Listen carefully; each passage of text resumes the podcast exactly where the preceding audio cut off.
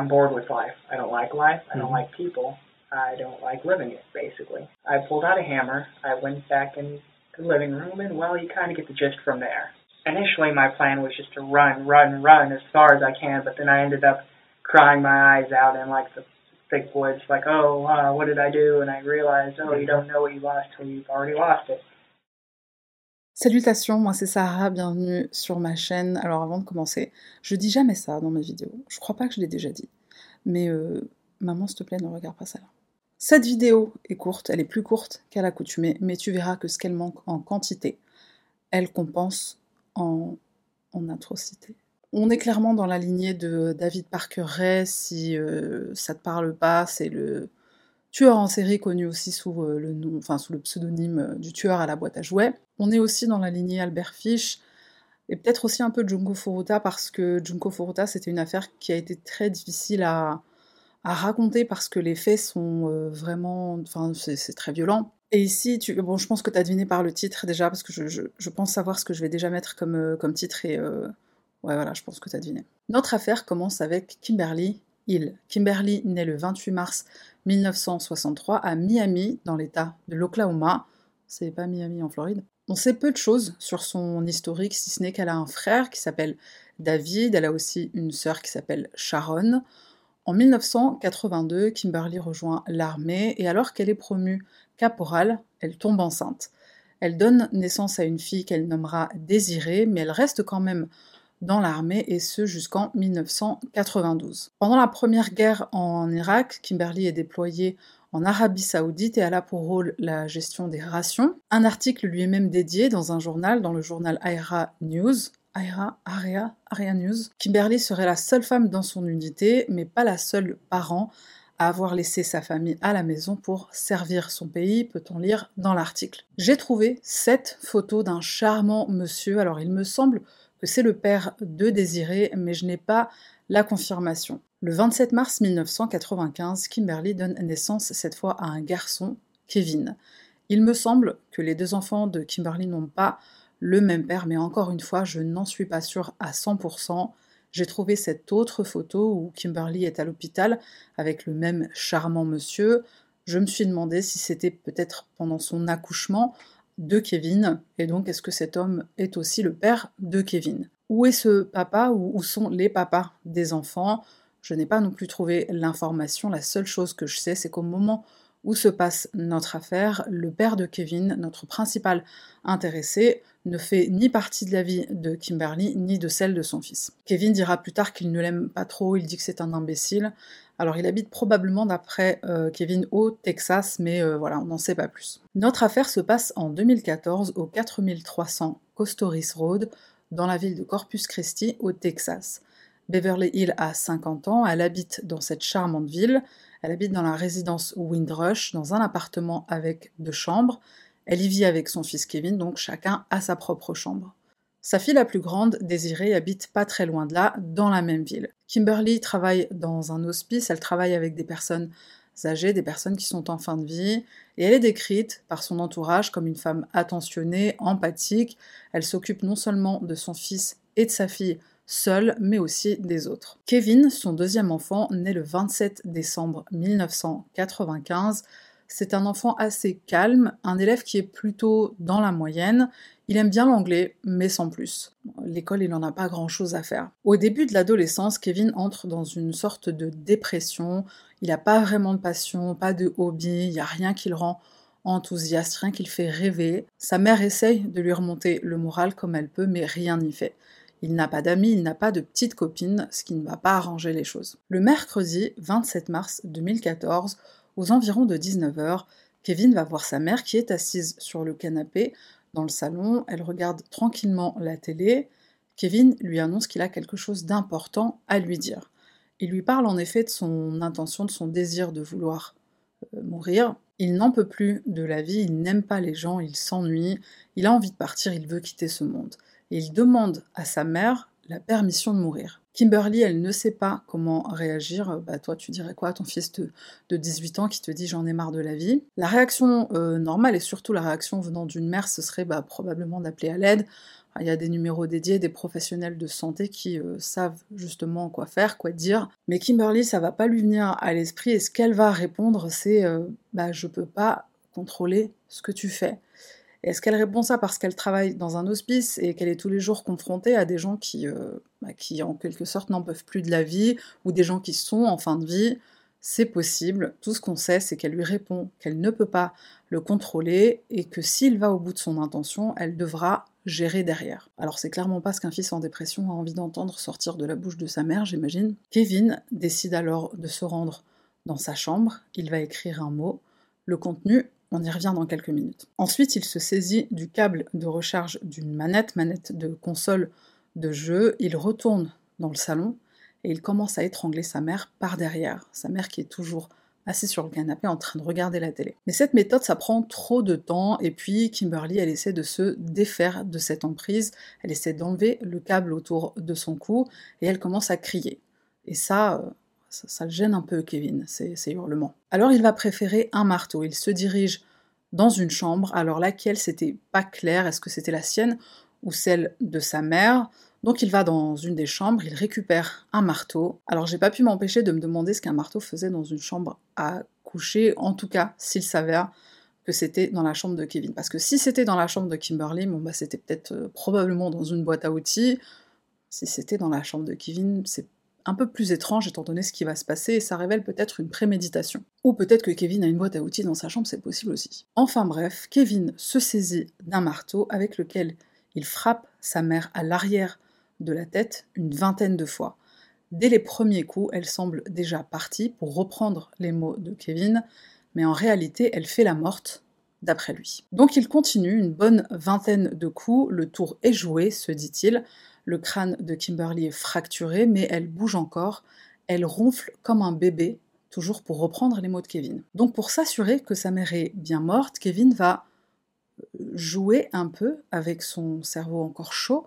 Il y met les mains, il joue avec comme si c'était de la pâte à modeler. Ensuite, il va dans la cuisine, il prend un couteau et il décide de triplement s'assurer que Kimberly est morte. Il tournoie le couteau à l'intérieur du crâne fracturé de sa mère il continue à jouer avec le cerveau. Au moins là, euh, il est sûr qu'elle ne reviendra pas. Plus tard, Kevin dira qu'au toucher, le cerveau, on aurait dit du mastic. Après ça, Kevin va traîner comme il peut le corps de sa mère en tirant par son pull, par ses jambes. Il la traîne jusqu'à sa chambre, jusqu'à sa chambre à elle. Ensuite, il la déshabille et euh, bah, en fait, je ne sais pas quel mot utiliser. Je ne sais pas si je dois dire qu'il la, qu'il la qu'il a, euh, enfin, qu'il couche avec elle. en gros, il fait du sexe avec sa mère qui vient de mourir, enfin, du coup, avec son corps. Ensuite, il va dans la salle de bain pour se nettoyer de tout le sperme. Il prend un bain, puis il change ses vêtements, ce qu'il portait pendant l'acte. Enfin, pendant les actes. Il jette ses vêtements dans la salle de bain, par terre.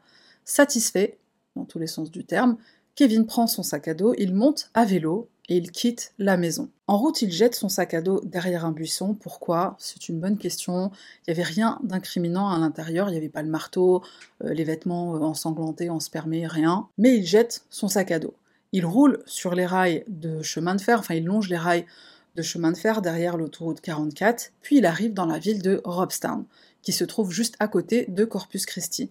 Corpus Christi, je le rappelle, c'est là où réside Kevin. Il finit par également se débarrasser de son vélo et il va marcher sans but, errer dans la ville de Robstown pendant toute la nuit. Le lendemain matin, un peu avant 10 heures, il se rend chez les Johnson, un couple qui a laissé la porte de leur maison ouverte pour que leur chien puisse sortir et faire son petit caca du matin, pendant qu'eux regardent la télé dans le salon. Kevin sonne poliment, Madame Johnson arrive à la porte, Kevin lui dit euh, s'il vous plaît, euh, est-ce que je peux appeler le 911 Je viens de tuer ma mère. Madame Johnson s'exécute, elle appelle la police, mais Monsieur Johnson, son mari, pense que c'est une farce. Il reste sur le palier avec le jeune garçon et parle avec lui pour essayer de savoir ce qu'il se passe. Très vite, Monsieur Johnson comprend que ce n'est pas une blague et tous les trois attendent tranquillement l'arrivée de la police. Pour information, Kevin ne connaît pas les Johnson. Il sonne à leur porte Au hasard, peut-être parce que la porte était ouverte, Madame Johnson sera traumatisée par cet échange et plus tard son mari, Timothy, dira qu'il est content d'avoir été à la maison avec elle ce jour-là. Le lendemain du meurtre, c'est un jeudi, donc normalement il travaille à l'heure à laquelle Kevin sonne chez eux, mais comme par hasard il avait pris sa journée, il n'ose imaginer ce qui aurait pu arriver à sa femme s'il n'avait pas été là. Kevin est bien sûr emmené au poste de police de Corpus Christi, deux détectives l'interrogent, et le moins qu'on puisse dire, c'est qu'il ne s'attendait sûrement pas à une telle candeur de la part de Kevin. I'm bored with life. I don't like life. I don't like people. I don't like living it, basically. I pulled out a hammer. I went back in the living room, and well, you kind of get the gist from there. How many times you hit with a hammer in the living room? At least 20. I may have gotten her hand because she was covering herself. Okay. And then I picked, uh, kind of warmed my hands into her brains to kind of just, just. Initially, my plan was just to run, run, run as far as I can, but then I ended up crying my eyes out in like the thick woods, like, oh, uh, what did I do? And I realized, oh, you don't know what you lost till you've already lost it. I took a bath before then. My penis really, well, that's a little personal, but yeah, I Mhm. needed to clean it off, and so, um, and then I then I changed. Yeah, Okay. You feel sorry you did this to your mom? In a way, yes, but I wouldn't take back what I did. It's strange, really. I did love her. In a way. Un peu plus tôt, je te disais qu'après la discussion avec sa mère, Kevin va dans sa chambre, il écrit un mot, il est environ 18 heures, donc ça se passe à peu près une heure avant les faits, avant même qu'il ait la discussion avec sa mère, discussion qui va mener à son meurtre. Qu'est-ce qu'il écrit dans ce mot, Kevin? Bah Déjà, pendant son interrogatoire, il explique qu'il n'a pas écrit un mot, mais trois. L'un d'entre eux est destiné à sa sœur. C'est une fille bien, dit Kevin. Je savais qu'en découvrant ce qu'il s'est passé, elle allait péter un câble. Dans ce mot, il lui écrit Garde la tête froide, il est possible qu'elle soit encore en vie. Donc en parlant bien sûr de leur mère. Pourquoi écrire ça? demande un des policiers, puisqu'il savait, Kevin savait qu'elle était déjà morte. Il répond euh, Bah ça, c'est mon sens de l'humour pervers. C'est pour ça qu'il répond au policier euh, Bah ça, c'est mon sens de l'humour pervers. Un deuxième mot est laissé dans la chambre de Kimberly, cette fois un mot à l'attention de la police. Et dans celui-ci, Kevin écrit Pourchassez-moi, désolé pour le bazar. KD. Donc il signe avec ses initiales. Pourquoi tu as écrit ça? lui demande-t-on. J'étais d'humeur joueuse. I was in a very playful mood at the time. Okay. I just, well, I just wanted to run. Dans le troisième mot, Kevin écrit qu'il veut tuer sa mère et sa sœur. Pendant l'interrogatoire, ce qu'il dit en effet aux deux détectives qui cherchent à connaître les raisons du jeune homme, c'est que pendant cette conversation, Kimberly, sa mère, lui aurait dit ce qu'on sait déjà, à savoir euh, bah, je peux pas te contrôler si tu veux euh, partir, enfin quitter ce monde, et je devrais gérer derrière. Et ce qu'on apprend, c'est qu'elle lui avait aussi dit qu'elle allait peut-être l'envoyer habiter avec sa grande sœur. Est-ce qu'ils ont déjà eu cette discussion par le passé? C'est fort possible. Ce qu'on sait, c'est qu'avant même la déception de la réaction de sa mère à son envie de quitter ce monde, Kevin avait déjà envie de la tuer. Il l'a écrit dans un des trois mots en question, une heure avant les faits. Sur ce mot, sur cette note où il parle de tuer sa mère et sa sœur, il élabore un plan détaillé par écrit et il précise au détective pendant l'interrogatoire J'ai toujours été pervers, c'était un fantasme, mais les plans les plus élaborés, ça marche jamais. Ma mère voulait m'envoyer vivre ailleurs, elle en avait marre de moi. Fin de citation, donc ça laisse supposer que la discussion d'aller habiter avec Désiré, elle a probablement eu lieu plus d'une fois, donc euh, le soir du drame et sûrement avant. Kevin va donner tous les détails du meurtre lors de cet interrogatoire et ce dans le plus grand des calmes. Quand un des policiers qui l'interroge lui demande Maman ne regarde pas, quand un des policiers lui demande s'il a joui, quand il a euh, fait du sexe avec sa mère, Kevin répond Oui, en effet. T'avais déjà fait ça, c'était la première fois. Oui, répond Kevin, c'était ma première fois. J'ai perdu ma virginité avec un cadavre. Un corps, c'est un corps, un morceau de viande. Je n'ai aucune morale. Euh, Bon, bah ça, je crois qu'on avait compris, Kevin. Then I had sex with her corpse. You did? Okay. Did you come inside her? I did, actually. Actually, This that's, was just the first time? Oh yeah, I lost my virginity to a corpse. Définition de la nécrophilie. Une attirance pour le cadavre ou plus largement le mortifère. Les actes de nécrophilie seraient une façon pathologique de refaire vivre symboliquement le mort en injectant de la libido, de la vie, dans sa dépouille. j'ai trouvé que le mot injecté, c'était quand même très particulier et, euh, et aussi euh, très graphique. Ça se dit graphique en français ou pas? Visuel. Très visuel. On continue avec l'interrogatoire. Kevin explique qu'il aime sa mère. D'une certaine façon, ajoute-t-il, elle n'a jamais rien fait pour mériter ça. Cette idée de la tuer, elle s'est développée avec le temps. Il explique aussi qu'il regarde beaucoup de films d'horreur et Kevin, bah, ça l'a un peu inspiré. Et ce qui l'inspire, c'est la manière artistique avec laquelle on peut tuer quelqu'un. Quand un des policiers demande à Kevin s'il se considère comme instable psychologiquement, Kevin répond euh, Non, non, je suis sain d'esprit, je sais exactement ce que j'ai fait. Et je suis ici, sous-entendant au commissariat, je suis ici pour répondre de mes actes. Si c'était à refaire, je recommencerais.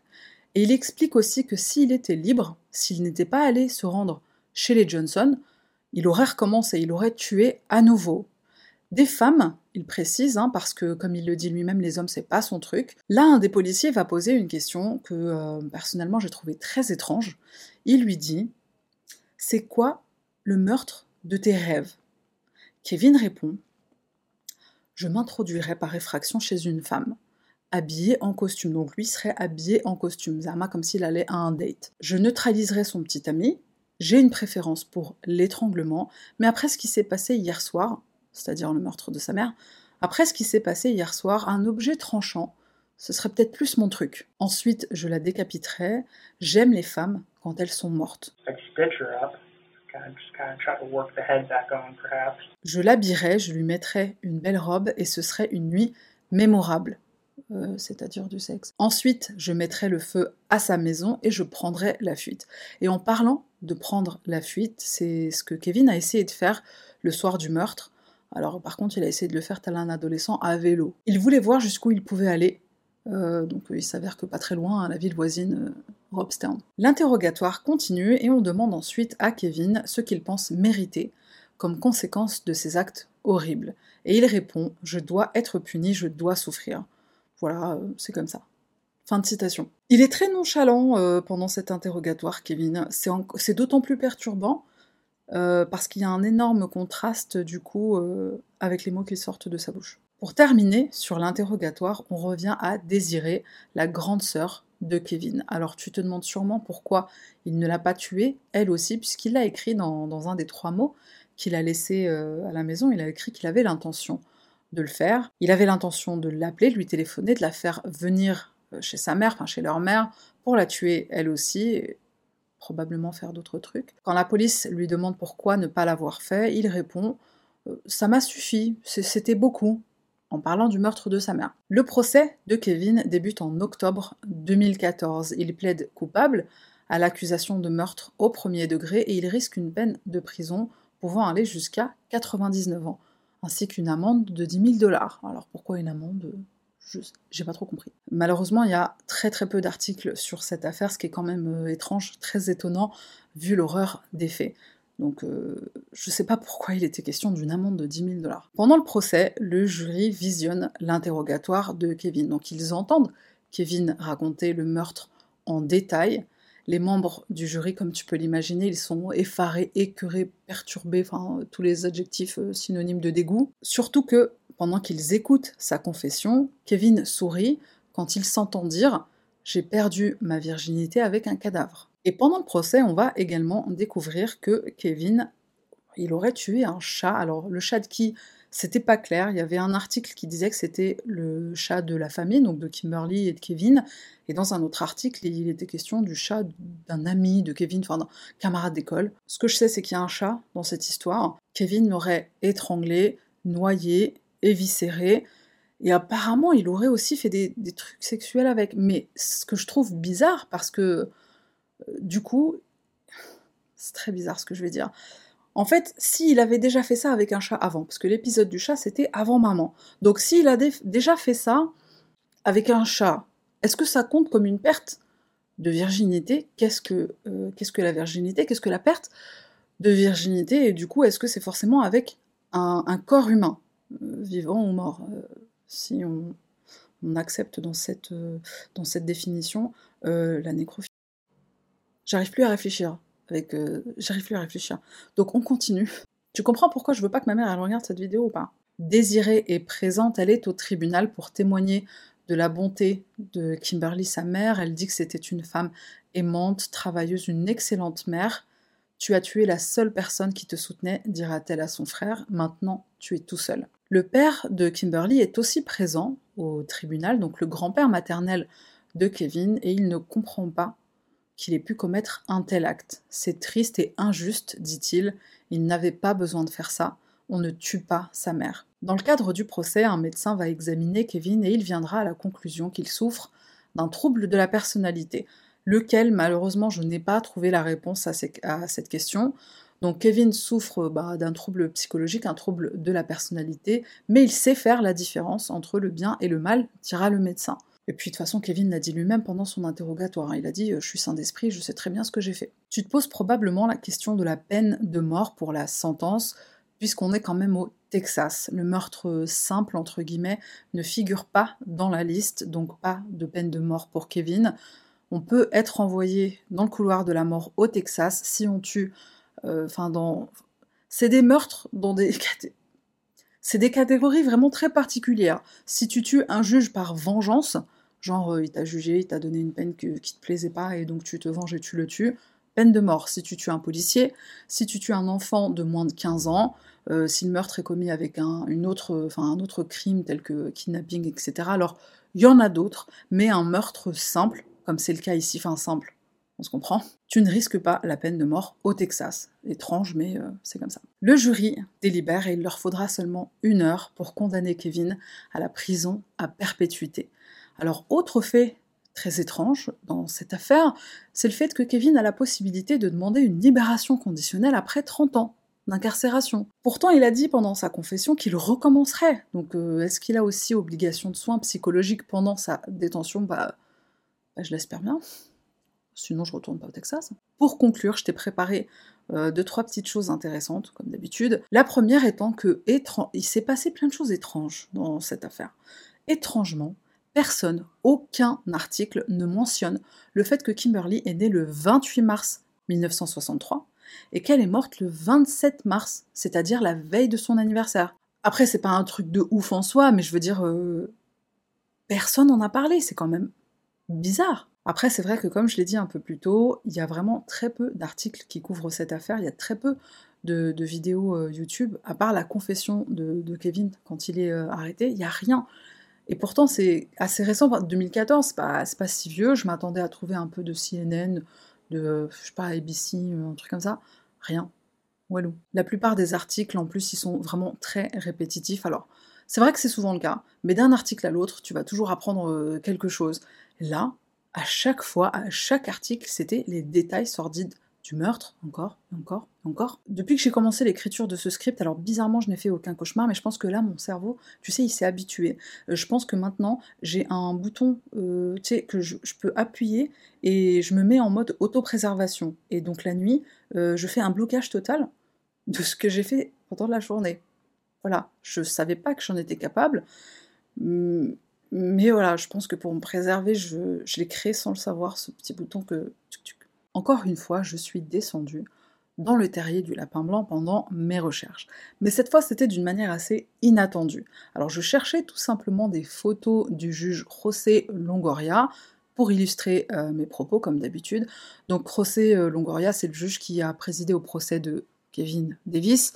Donc, je cherche une photo de lui et je tombe sur un article qui, bien sûr, a capté mon attention. Enfin, c'était, euh, tu sais, quand tu cherches les photos et que tu vois en dessous, euh, c'est une photo souvent qui est liée à un article, et eh ben, euh, j'ai pris la photo et puis j'ai vu l'article, je dit tiens, tiens, c'est intéressant. Le juge Longoria s'est récusé d'un procès. Alors, je sais pas si on dit récusé, se récuser en français, je crois qu'on dit pareil. Donc, c'est, enfin, c'est, oui, c'est pareil qu'en anglais. Donc, il se récuse d'un procès. C'est quand même, c'est pas un truc qui arrive tous les jours, hein, un juge qui se retire d'un procès, qui se récuse d'un procès. Donc je dis, tiens, euh, c'est bizarre. Je tape le nom de la personne euh, pour laquelle il était euh, censé présider le procès, Anna Overton. Donc YouTube, s'il te plaît, qui est Anna Overton C'est une Texane, famille d'accueil, accusée d'avoir empoisonné avec du sel un enfant dont elle avait la garde provisoire. Alors tout de suite, on a un écho avec euh, l'affaire du petit Arthur Labinjo Hughes. C'est une vidéo que j'ai traitée sur, euh, sur ma chaîne, donc je te mets un lien quelque part si tu veux la regarder. Pour Anna, Overton, cependant, il y a un plot twist de malade. Alors, je sais pas si je devrais te le dire, parce que j'ai peut-être envie de faire une vidéo sur cette affaire, mais je l'ai écrit dans mon script, donc je vais te le dire, parce que c'était vraiment, euh, ben, un plot twist, hein, donc avec toutes les caractéristiques d'un plot twist. Anna Overton finit par être innocentée. Elle reçoit une compensation de presque 600 000 dollars par l'État du Texas, ainsi, parce que ça suffisait pas, ainsi qu'une compensation mensuelle de 2600 dollars par mois, et ce, attends, c'est pas fini, jusqu'à la fin de ses jours. Voilà, 600 000 plus 2006. Euh, cette compensation, ou plutôt ces compensations, c'est par rapport au fait qu'elle a passé un peu de temps en prison. Euh, bon, euh, voilà, c'était pour. Pardon, Anna Overton, désolée de t'avoir emprisonnée, puis je crois qu'elle est même pas restée très longtemps en prison. Voilà, 600 000 plus 2006, tous les mois. Apparemment, il y a plein de gens qui pensent qu'elle est responsable de la mort de, de, ce petit garçon. Enfin, je sais pas comment s'appelle le petit garçon, mais voilà, c'est une affaire qui m'intéresse. Et je pense que je vais faire une vidéo Surtout quand il y a euh, elle est coupable, elle n'est pas coupable, euh, voilà, ça peut être intéressant, et puis ce sera intéressant, d'avoir ton avis aussi. Sous la petite vidéo YouTube que j'ai regardée, euh, où il était question de, de ces compensations-là, il y a une personne qui met un commentaire et qui dit Bah, elle a l'air heureuse, on pourrait me donner un milliard de dollars et une licorne, jamais je pourrais sourire de nouveau si je perdais un petit garçon. Voilà pour la parenthèse euh, Anna Overton et donc, euh, enfin, du coup, le juge Longoria. Non, enfin, j'ai encore un truc à dire sur le juge Longoria. Parce que figure-toi que apparemment, c'est un mec corrompu. Je crois même que je pourrais faire une vidéo sur lui. Il désigne apparemment des avocats qu'il connaît personnellement, dont, euh, par exemple, un avocat qui se trouve être son filleul. Son filleul défend un criminel sexuel.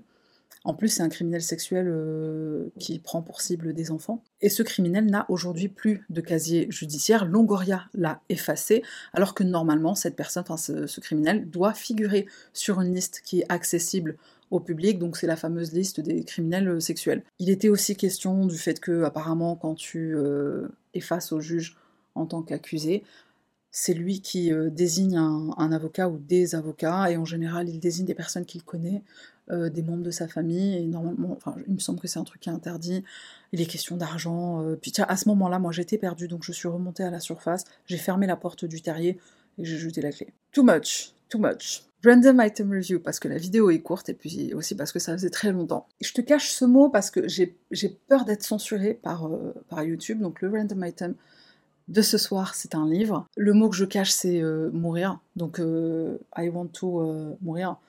Euh, mais j'ai envie de manger du tteokbokki. Alors le tteokbokki, c'est un plat coréen délicieux et ça pique quand même. Ce livre, en fait, c'est l'histoire vraie d'une euh, femme qui habite en Corée, c'est une coréenne, et elle explique que elle est pas bien, clairement, elle est en, enfin, elle déprime, mais c'est une dépression qui est d'un niveau euh, pas léger, mais enfin si, léger et constant. Alors ça s'appelle la dysthymie. Quand j'écrivais mes notes pour cette vidéo et qu'il était question de la dépression de Kevin qui était plutôt constante. Enfin, j'ai lu ça, enfin, je l'ai lu comme ça, que c'était une dépression qui était, euh, qui était constante et il n'y avait pas vraiment de signe avant-coureur, euh, à part le fait qu'il était calme et qu'il n'avait pas d'amis. Mais bon, quelqu'un qui est calme et qui n'a pas d'amis, bah, ça ne veut pas forcément dire que tu vas faire des trucs de fou dans, euh, plus tard. Je dis pas que Kevin était dysthymique, je crois qu'on dit dysthymique. Je, attention, je fais pas de diagnostic, je suis personne pour. C'est une chose à laquelle ça m'a fait penser, et du coup ça m'a fait penser à ce livre-là. Malheureusement, il n'existe qu'en coréen et en anglais, pas en français. Je l'ai acheté quand j'étais au Danemark, au début du mois de mars. Euh, je passais devant une librairie, moi j'adore les... Enfin, j'aime beaucoup lire, j'aime bien les livres. J'ai vu le titre et j'ai dit, ah, euh, une meuf en dépression euh, qui parle de bouffe, c'est l'histoire de ma vie. Euh, enfin de ma vie en 2019. Mais voilà, donc je ne suis pas, je ne suis plus en dépression, de merci, alhamdulillah. Mais c'est quand même intéressant de savoir comment les gens se, comment les gens vivent leur mal-être, leur dépression, comment ils en parlent. Et puis quelqu'un qui parle de bouffe, bah moi ça m'intéresse toujours. Je viens de le commencer, je ne l'ai pas lu entièrement. Il y a beaucoup de bonnes euh, critiques, commentaires, euh, reviews. Donc voilà, je tenais à parler de ce, livre-là. On parle pas assez d'auteurs euh, coréens en, France, mais de plus en plus, du coup, grâce à la K-pop et, tout ça. Donc c'est une bonne chose. J'y mets un peu mon, grain de sel. tu le sais sûrement, je kiffe la Corée, j'y suis déjà allée plusieurs fois. Et voilà, voilà, on est à la fin de cette vidéo. J'espère que Mario ne t'a pas trop perturbé. J'ai voulu le ressortir et mettre une petite touche de... Comme j'ai peint ce mur en bleu, je voulais une petite touche de lumière par là, parce que je trouvais que c'était un peu, un peu dark. N'oublie pas de t'abonner, de mettre un petit euh, commentaire sous cette euh, vidéo, ou un long commentaire, tu fais ce que tu veux. Merci d'avoir regardé euh, jusqu'à la fin, je sais pas si je l'ai déjà dit. Merci d'avoir regardé jusqu'à la fin, c'est tout pour moi, et on se retrouve la semaine prochaine pour une nouvelle affaire.